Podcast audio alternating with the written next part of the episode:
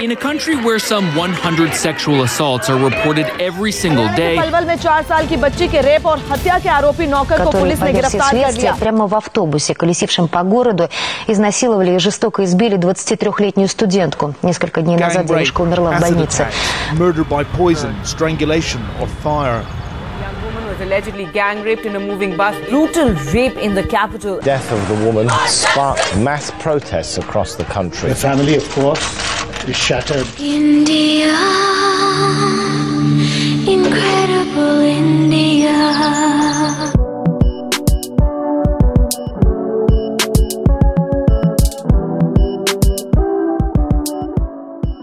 Вообще, когда обычный русский человек думает об Индии, он, э, ну, и в его голове вряд ли возникает мысль о том, что Индия и Россия, они где-то рядом. Примерно та же ситуация была, если помните, когда Россию сравнивали с Зимбабве, а, потому что, ну, в мышлении русского человека Зимбабве это какая-то далекая отсталая африканская страна, где люди живут в лесу и поклоняются колесу. Ну ладно, они, они живут в буше. В общем, там ходят племена, и там вообще все довольно печально. Каково же было удивление многих, когда люди начали смотреть различные рейтинги из довольно авторитетных источников, и когда люди увидели, что Россия по многим параметрам не то что наравне с Зимбабве, а даже отстает от Зимбабве. Я вот посмотрел как раз эти рейтинги, оказалось, что, например, с уровнем преступности в Зимбабве все намного лучше. Зимбабве на 40 месте, Россия на 86-м. То же самое, например, со свободой прессы. В Зимбабве все там намного получше с этим. Ну, вообще сейчас не о Зимбабве, сейчас все-таки об Индии и России. Так вот, для русского человека, для, ну, для многих русских людей, скажем так, чтобы не совсем уж обобщать, потому что кто-то на меня сейчас обидится, возможно. Тем не менее, для большинства русских людей Индия — это какая-то странная, далекая страна. Все, что они знают, это то, что, ну, то, что там живет очень много людей, там, типа, в Китае вот полтора миллиарда, а в Индии миллиард. Есть вещи, которые мы знаем там из всяких travel-видео про то, что там а, бездомные на улице, там довольно грязно, а, там, я не знаю, кто, кто что, в общем, знает, там, кто что острая еда, кто еще что. Ну, в общем, это какая-то далекая, странная тропическая страна, которая точно не похожа на Россию. И, конечно, по виду она не похожа на Россию. Но, как оказалось, есть некоторые вещи, которые ее с Россией роднят, и, к сожалению, большинство этих вещей, они не очень хорошие. Вот об одной из таких вещей я сегодня и хотел поговорить. А, Возможно, особенно это касается тех людей, которые читают определенные, определенные источники, которые следят за определенной повесткой, возможно, эти люди знают, что Индия считается самой опасной страной для женщин в мире. Она обогнала даже Сомали в этом смысле. И опасна она, потому что там примерно где-то 8 лет назад, примерно в 2012 году, а, началась история, ну, это началось это, я больше чем уверен, все еще раньше, но тем не менее как-то а, какой-то общественный резонанс вокруг этой ситуации возник именно в 2012 году. Ситуация, о которой узнал мир в 2012 году, заключалась в том, что а, в Индии ввиду разных причин, о которых мы сегодня поговорим, большинство людей склоняется к тому, что это все из-за истории довольно древней. А, В общем, там насиловали женщин, к женщинам относились очень жестоко, изнасилованных женщин часто убивали просто, то есть незнакомый человек, незнакомая компания мужчин подходит, насилует женщину и уходит, и ничего не происходит, все, все нормально. Более того, там долгое время, возможно, даже сейчас существовали селективные аборты, это когда семья узнает, что у них родится мальчик, мальчика не оставляют. Если они узнают, что у них родится, должна родиться девочка, то они делают аборт. Это делали вот сейчас такие селективные аборты, а как говорят раньше, просто там, я не знаю, девочек они рождались, девочек топили в соседней речке. Но даже не это, даже не это меня заставило подумать об этой теме вообще и провести какую-то параллель, и даже сделать на эту тему подкаст, пообщаться с какими-то людьми, которые в этом понимают больше, чем я.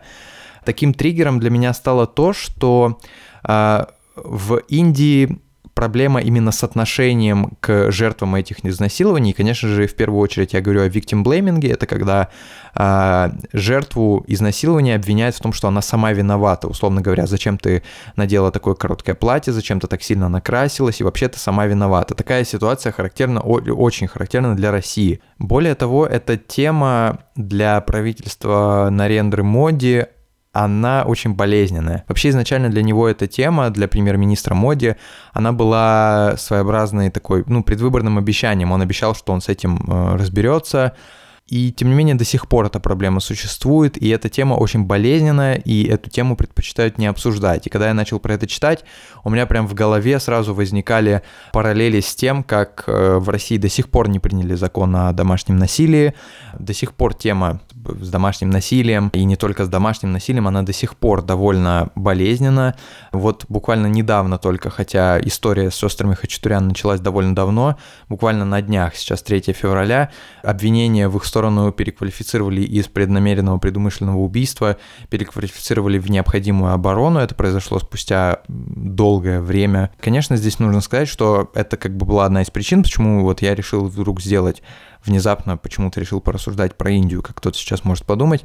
Понятно, конечно, что в России все не так плохо, и я не склонен говорить о том, что мы а, на уровне условного Зимбабве или условно Индии по многим параметрам. Нет, конечно, у нас все получше, у нас, у нас нету такого, хочется верить, что нету такого массового помешательства на каких-то изнасилованиях. У нас вроде бы как бы, я надеюсь, что так и есть, не может э, мужчина изнасиловать женщину, и ему ничего за это не будет, и хочется верить в это. Общественное порицание не доходит у нас до того, что жертв насилия а, обливает серной серной кислотой. Хочется сказать спасибо и на этом, на дворе 2020 год. Тем не менее, не хочется, знаете, так равняться, типа, ну, у нас не так все плохо, значит, и хрен бы с ним.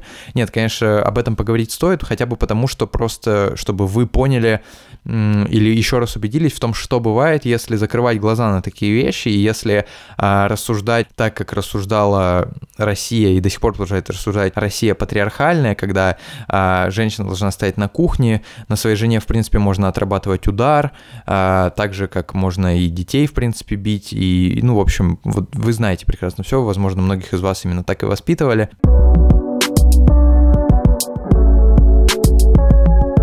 Поскольку я все-таки в этой теме не так хорошо разбираюсь, я решил позвать в подкаст человека, который мог бы объяснить э, со всех сторон вообще, почему сложилась та ситуация, о которой мы сегодня говорим. Алексей, смотрите, ввиду того, что в мире опять говорят о жестоких изнасилованиях, которые происходят в Индии, ввиду того, что вообще страна признана самой опасной для женщин, хотелось бы узнать, вот есть мнение о том, что эта ситуация происходит из-за сложившейся, укоренившейся патриархальной системы, вообще в целом из-за истории индийского государства. Вот интересно, так это или не так?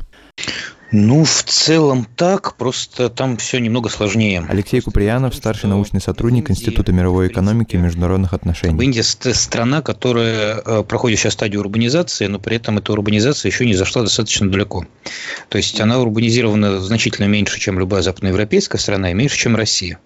И вообще индийское вот, да, индийское крестьянство – это такое вот общинное крестьянство, которое чтобы понять, что, что себя представляет индийская община, вот представьте себе дореволюционную нашу общину классическую. То есть такой mm-hmm. патриархальной семьей, да, с сельскими сходами, вот с этим всем. Только в Индии называется это по-другому, потому что там, например, сельский совет называется панчаят. Вот. А по сути, получается, что решения те же самые в селе, да, вот в этой общине принимают, таки, принимаются таким же образом, то есть там есть там старцы, да, там старейшины, опытные люди, которые там сидят, там сели, поредили и к чему-то приговорили. И на все это еще накладывается сама специфика индийской системы, которая, в общем, кастовая. И на это еще дополнительно накладывается то, что в Индии живет большое количество самых разных э, представителей самых разных религий, вот. И э, в Индии, в принципе, отсутствует общий гражданский кодекс единый. То есть там э, это было сделано специально, когда создавали Конституцию Индии, когда принимали законы, для того, чтобы, не дай бог, никакая религиозная община не была ущемлена в своих интересах.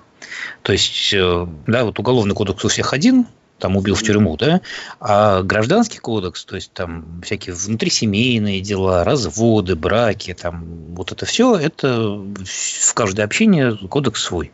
То есть в зависимости от, э, от традиций да, той или иной религии. То есть, чтобы индусы, например, э, в соответствии со своей индуистской традицией заключали браки разводились, там и вообще решали внутрисемейные вопросы, мусульмане с мусульманской традицией и христиане там со своей христианской традицией.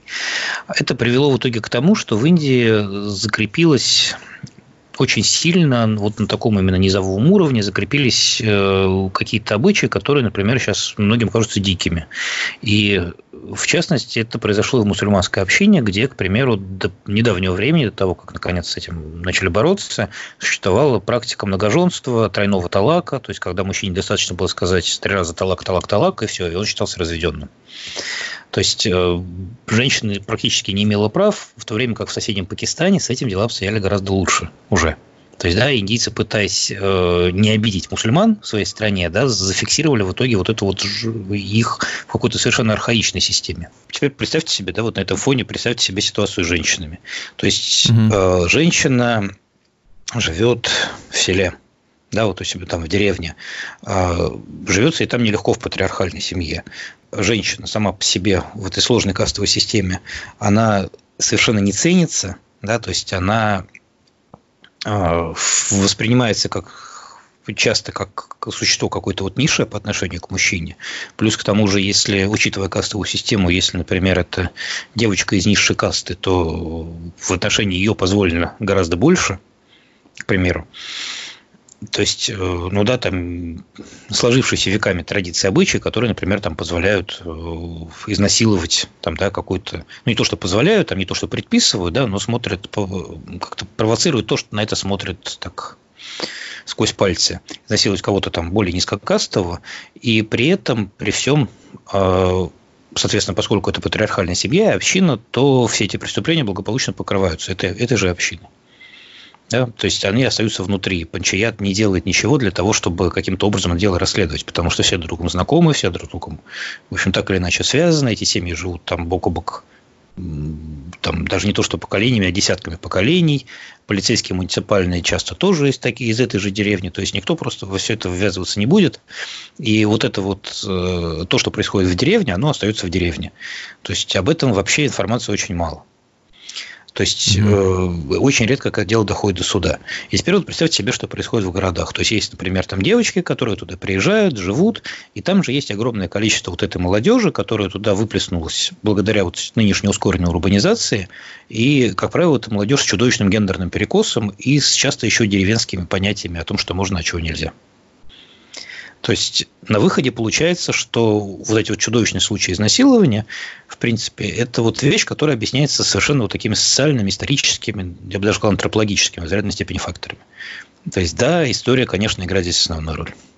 Немного вообще о том, с чего все это началось. Началось все в декабре 2012 года. 23-летняя девушка со своим другом возвращалась вечером в районе 9 вечера, возвращалась домой на автобусе после просмотра фильма в кинотеатре. Она ехала домой, это было на юге Дели, столицы страны. А, в автобусе к ним пристала группа из шести человек. Они избили железным прутом и девушку, и парня. И после этого девушку они насиловали в течение часа, делали это с особой жестокостью. Потом обеих жертв выбросили из автобуса. Девушка в критическом состоянии была доставлена в одну из больниц Дели. Состояние было крайне тяжелое. Несмотря на это, она дала показания полиции.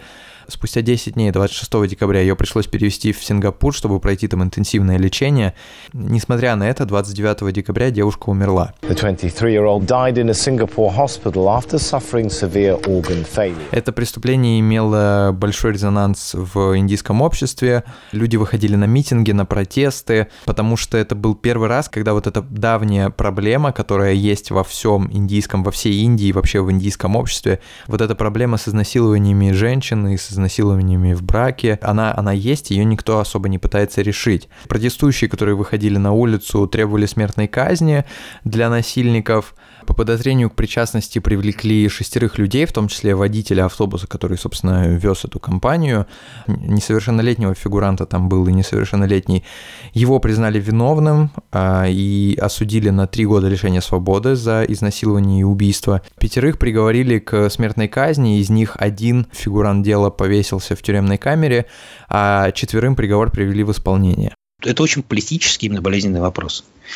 То есть, э, с другой стороны, для того, чтобы каким-то образом этот политически болезненный вопрос решить, причем так, чтобы удовлетворить всех своих избирателей, а, ну, правительство идет на очень жесткие меры. То есть вот это введение смертной казни, смертной казни за расширение, я бы сказал, введение вот этой смертной казни, то есть там за изнасилование несовершеннолетних, за групповое изнасилование несовершеннолетних, это все вот такой вот результат того, что надо что-то сделать, и проще всего это сделать именно таким образом. То есть успокоить электорат вот таким уже такой, такой жесткой мерой. Это произошло в конце 2012 года, а в 2014 к власти пришел премьер-министр Моди. Как я и говорил до этого, это вообще проблема и борьба с этой проблемой, с изнасилованиями, это было одно из предвыборных обещаний премьер-министра нового о том, что он с этим разберется. В свое время, когда вообще вся эта волна началась, БДП еще была в оппозиции, Бхаратия Джанатапати, а она использовала вот это вот э, весь этот вопрос изнасилования для того, чтобы нарастить себе политический капитал. Сделала это достаточно успешно, а, потому что не помню, что это было заявление. А, дело в том, что чтобы понять, да, надо знать, что вообще древнее название Индии – это Бхарат. То есть, это вот такой вот, ну, как бы Индия, да, как ее называют вообще на хинди, вообще традиционно ее именуют индуисты. А, а само слово Индия – это такое вот английское заимствование, которое, как считается, которым Индию стали называть уже там, при англичанах. То есть, например, мусульмане ее просто назвали там Хиндустан в свое время, то есть страна индусов. И кто-то из политиков БДП, когда пошла эта волна изнасилований в городах, заявил о том, что а, это все из-за того, что у нас вот Индия, а не Бхарат. То есть у нас вот тут вот, вот эта вот вся растленная западная э, культура, все это растленное западное влияние, оно к этому и приводит. То есть молодежь теряет моральные ориентиры нравственные, вот, не то, что было вот раньше в Золотом веке. Это вызвало очень резкую ответную реакцию, когда как раз стали после этого вскрываться все эти случаи, начали копать, начали вскрываться все эти случаи изнасилования в деревнях, вот эта вся круговая порука, все в том же духе. Последним таким триггером для меня стало то, что в конце декабря 2019 года, через 7 лет, во всем мире снова заговорили о жестоких изнасилованиях. 5 а декабря 23-летнюю жительницу небольшого города которая стала жертвой изнасилования, по пути в суд, где она должна была дать показания против предполагаемых преступников, ее подожгли, у нее обгорело там от 70 до 90 процентов поверхности тела, нападавших задержали, один из них вроде как оказался бывший бойфренд этой девушки, при этом одного из них отпустили под залог, второй находился в розыске, и вот еще троих пытаются как-то сейчас судить, пока непонятно, чем закончится эта история, и буквально еще до этого, там за неделю до вот этого, вот этой ситуации в декабре, в городе Хайдарабад, это небольшой, ну, небольшой по меркам Индии город в центре страны, ближе к югу. Там нашли дело 27-летней девушки. Предполагается, что четверо мужчин прокололи колесо ее скутера, предложили ее подвести, затащили безумно место, изнасиловали, задушили. Тело тоже облили бензином и подожгли. Police say four men dragged the stranded woman to a hidden area near a road where they raped and Когда нашли это тело, преступление снова вызвало массовые протесты, как и в 2012 году. Протестующие даже штурмовали здание полиции, где содержали этих подозреваемых. Протестующие призвали линчевать преступников. В итоге 6 декабря 2019 года, спустя вот один день после того, как подожгли девушку из другого города, а, полицейские из Хайдарабада застрелили подозреваемых. Там мутная история, якобы потому, что во время следственного эксперимента подозреваемые попытались напасть на полицейских, и они застрелили их ситуация, которая вот случилась в декабре 2019 года, она дала понять, что несмотря на ужесточение наказания, которое ввели еще в 2013 году после той истории с э, девушкой в автобусе, несмотря на это, ситуация не улучшилась, правозащитники так в открытую говорят. То есть понятно, что в этой ситуации, когда дело доходит до каких-то вот вещей очень болезненных, ну, в плане того, что в плане нападок на традиционный электорат, да, на его привычки и обычки, то в этой ситуации ну, правительство пытается каким-то образом это дело смикшировать. То есть регулярно звучат всякие заявления политиков из серии, что там сама виновата, еще чего-то. Как правило, это не правительственные политики, то есть правительственные политики ведут себя очень хорошо, сдержанно, они обещают разобраться, наказать, там разбираются, наказывают, когда могут. Просто, как правило, звучит со стороны каких-то партийных деятелей, известных своими острыми языками. Вот. И в результате получается, что партия не может прямо вот взять и решительно угу. изменить вот эту вот сложившуюся коренную структуру физически. А, то есть любая такая ситуация, конечно, ставит ее в неприятное положение.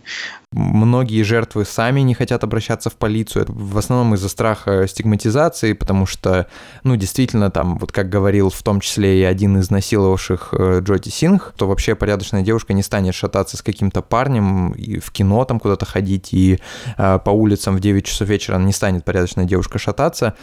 Плюс, опять же, огромное количество преступлений, изнасилований происходит непосредственно в семье, а в Индии изнасилование в браке не считается преступлением, так же, как у нас домашнее насилие не считается преступлением. Многие дела спускают на тормозах, не хотят расследовать. В итоге в 2017 году, спустя, получается, 5 или там, сколько, 4 года после того, как в Индии приняли этот закон, 128 тысяч дел нерассмотренными остались, и только по 19 тысячам таких дел а, вынесли приговоры.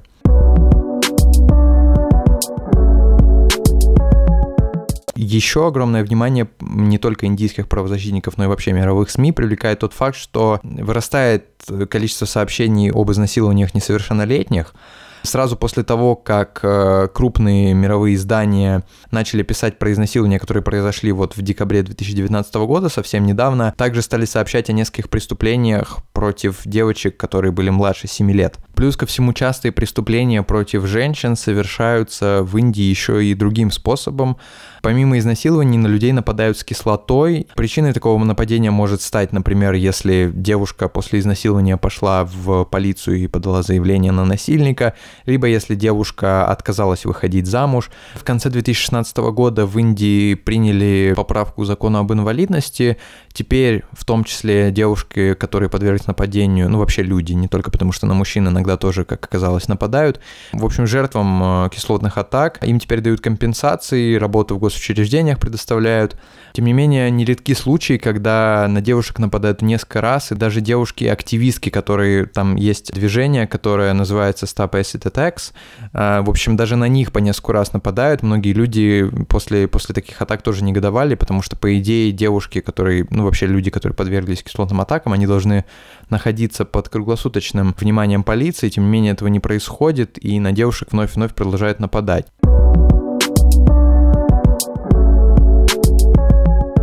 Кстати говоря, многие люди, бывавшие в Индии, в том числе девушки, рассказывали о том, что да, действительно, какие-то непонятные взгляды на себе замечали от местных жителей мужского пола. Более того, я когда был на Шри-Ланке, я напомню, что Шри-Ланка и Индия, в принципе, ну, они они разные, но у них что-то похожее в культурах есть. Там я тоже замечал такие взгляды, когда, ну, даже просто банально ты идешь э, по улице, видишь каких-то туристов и видишь, как на них э, лица мужского пола прям засматриваются, э, причем делают это совершенно без какого-либо стеснения. Тем не менее, есть и другое мнение, я посчитал важным его осветить в том числе. Для того, чтобы немножко больше поговорить об этой ситуации, я пообщался с Мариной Маршинкуловой, автором книги «Дизайн безоблачной жизни». Она часто и подолгу бывает в Индии, и она рассказала мне о том, что столкнулась со странным поведением туристов, а не индусов. Когда мы едем а, в другую страну, да, в которой а, своя культура, свои традиции, свои особенности. Пусть эти особенности кажутся каждому из нас странным, правильно? Что мы к этому не привыкли. Будет хорошо, если мы об этих странностях и особенностях культурных узнаем заранее. В Ришикеше у меня был один опыт такой. А, я приехала в Ришикеш с подругой.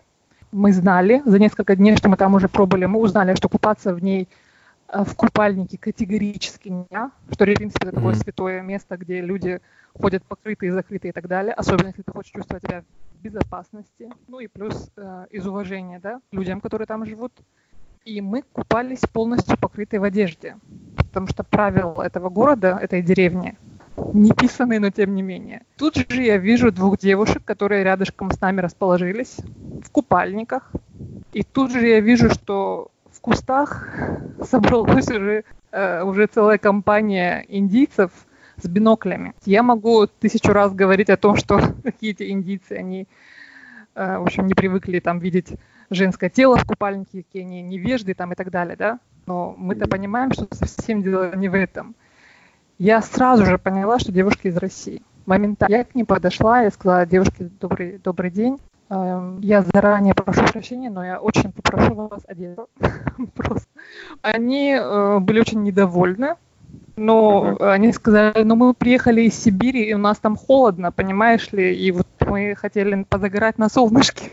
Я ага. говорю, я прекрасно вас понимаю, и если вы хотите позагорать на солнышке в купальниках, то Гоа для этого идеальное место. Там очень классно, там вы можете днем лежать на пляже и чувствовать себя в безопасности. А здесь из-за вас мы себя с подругой чувствуем не в безопасности. Посмотрите, с биноклями сидят, в общем.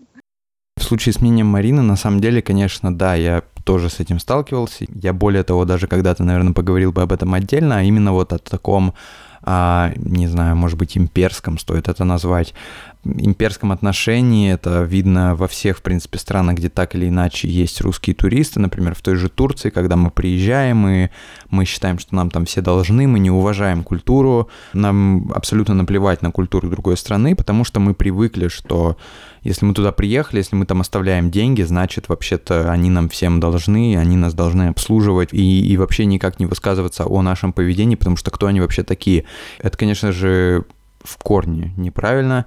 Чужую культуру надо уважать, и даже вот несмотря на то, что да, действительно в Индии сейчас такое, в 2019-2020 году такое происходит, тем не менее, ну, если ты, например, приехал в Индию туристом, и ты видишь, что девушки ходят в саре, они, у них закрыты ноги, ну, ну, ну, мне кажется, что если человек действительно заинтересован в том, чтобы изучить культуру и понять культуру другой страны, а не просто приехать, выпить и уехать, оставить там какое-то количество кэша, наверное, ты должен понимать, что ты должен себя вести так, как подобает этой культуре. Даже несмотря, что в культуре существуют очевидные сбои, о которых мы сегодня говорили. Это примерно то же самое, как перед входом в церковь или перед входом в мечеть нужно покрыть голову, при входе в мечеть снять обувь. Ну, в общем, это такие вещи просто культурные, которые ты, ну, ты, ты пришел, ты являешься там гостем, так же, как ты приехал в страну, ты являешься там гостем. Понятное дело, что нужно вести себя как гость. Это, конечно же, не о том, что нужно вообще не обращать внимания, когда на тебя там смотрят как-то или когда к тебе пытаются приставать. Нет, конечно, а, нужно сказать о том, если там вдруг такое произойдет, что, конечно, вообще полная дичь, но тем не менее, если вдруг когда-то такое произойдет, есть случаи, случаи, когда с русскими, например, девушками происходило происходили такие случаи, когда к ним пытались приставать индусы, ну, конечно, об этом нужно сказать, но вообще и чужую культуру нужно уважать в том числе.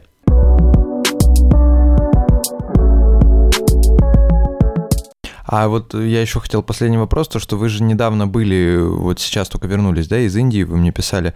Вот именно, именно люди просто, вы слышали, чтобы об этом кто-то говорил, об этой проблеме с женщинами или, или нет? Вот буквально еще год назад она была на первых полосах газет, то есть они постоянно говорили, ее обсуждали, это была такая тема разговора. Но индийское общество, так же как любое другое общество, как и наше, оно живет инфоповодами.